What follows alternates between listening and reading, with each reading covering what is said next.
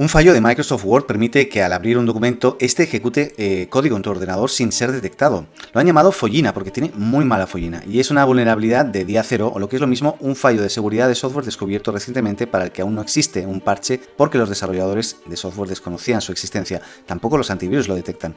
Se ejecuta al abrir cualquier documento infectado .doc, .docx, aunque no tengas las macros activadas y afecta a las versiones de Microsoft Word desde la versión 2013 hasta la 2021, incluso Office Pro Plus y Office 365 todas. La verdad es que se follina Word por todas partes. Por ahora Microsoft no ha anunciado ningún parche ni existe ninguna solución oficial a la vulnerabilidad, pero aquí te comparto una solución temporal. Para ello debes desactivar los asistentes de solución de problemas usando la aplicación Regedit. Inicio, ejecutar Regedit en HK Local Machine, Software, Policies, Microsoft, Windows y dentro eh, Scripted Diagnostics y tienes que asignar el valor 0 a la variable Enable Diagnostics. Si no la tienes, la tienes que crear como reg de Word. Y sobre todo no abras ningún documento de Word que no conozcas.